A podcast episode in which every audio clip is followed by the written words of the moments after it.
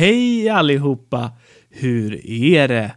Idag är det jättevarmt och jag visste inte om jag skulle orka spela in den här videon. Det är nästan 30 grader här inne. Det är verkligen jättevarmt och jag svettas verkligen. Nästa år kommer jag bli 30 år gammal. Precis lika många år som grader i det här rummet. Och jag tänkte, varför inte prata lite kort om 90-talet?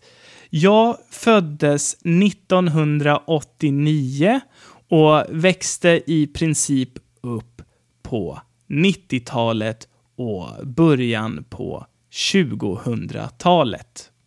Jag kommer ihåg att när jag var liten och fick rita och måla så gjorde jag det på papper som eh, pappa eller mamma fått tag på som det stod Televerket på. Idag finns inte Televerket utan det har ombildats till Telia som jag tror flera känner igen som inte kommer från Sverige eftersom Telia även har verksamhet i utlandet. Jag minns även en tid då det fanns postkontor.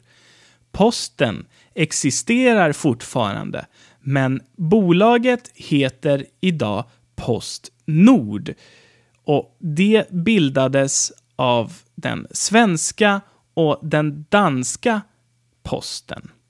Idag finns inga postkontor utan paketuthämtning, köp av frimärken och eh, sådana saker hanteras av till exempel ICA. Det vill säga, man har idag ombud för posten. ICA är förresten en affär där man kan köpa livsmedel i Sverige.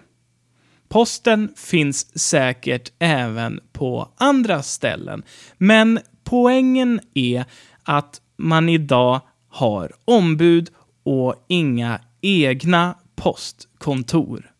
En annan sak som jag minns är att vi bytte nödnummer till 112. För innan vi fick 112 så hade vi 90 000 i Sverige. Jag kommer ihåg att man sa att 112 var mycket säkrare eftersom det var lättare att komma ihåg av samma anledning som man säger just 112 och inte 112 eftersom det är tvetydigt. Man kan tolka det som att man först slår 100 och sen 12. 90 000 kunde alltså tolkas som 90 och sen 1000. Det är ju lite bökigt att lära sig 9, 0, 0, 0, 0 eller 9 och 4 nollor. När det väl gäller så är 112 det enklaste att komma ihåg. På 90-talet köpte jag även min första egna skiva. Det var 97 tror jag och det var alltså en CD-skiva. Skivan har jag fortfarande kvar och det var Spice Girls. Även om jag var Aqua-fan på den här tiden.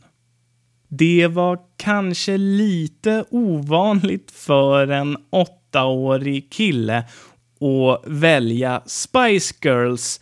Jag vet inte. Men jag kände för att köpa den skivan i alla fall. På den här tiden fanns ju inte Instagram, men jag kommer ihåg att man kunde köpa kuvert med idolfoton i kiosker. Och det fanns på Spice Girls till exempel, jag tror till och med kuvertet var rosa. Och det fanns för Backstreet Boys. Och det kuvertet var blått.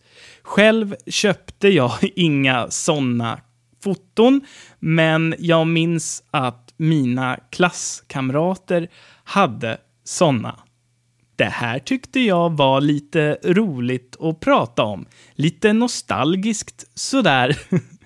Om ni vill veta mer om hur det var att växa upp i Sverige och hur Sverige såg ut på den här tiden, skicka gärna ett meddelande.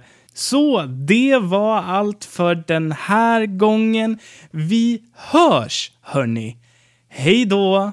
Schau mal bei sprichmalschwedisch.com vorbei für zusätzliches und interaktives Material für diese Lektion, Videos und weitere nützliche Hilfsmittel, um Schwedisch zu lernen und werde ein Teil der Sprich mal Schwedisch Community.